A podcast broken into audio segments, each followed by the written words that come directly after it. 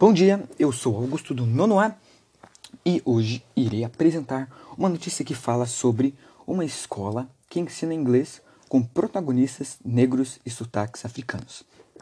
Bem, especialistas explicam que para que a educação ajude no combate ao racismo é preciso mais pessoas negras no corpo docente.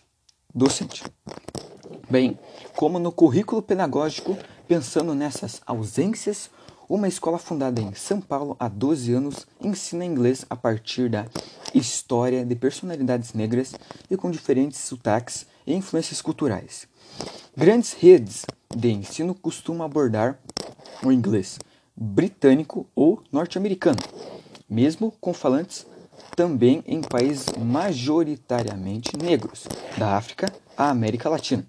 A Ebony English School foi criada em 2008 para suprir essa lacuna e tem visto as matrículas aumentarem recentemente, em meio à pandemia de Covid-19 e com aulas online.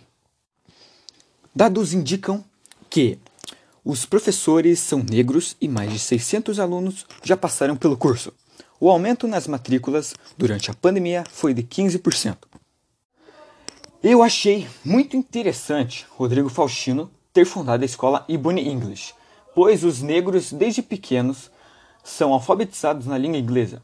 Quando se formarem, serão abertas portas de grandes possibilidades para seu futuro.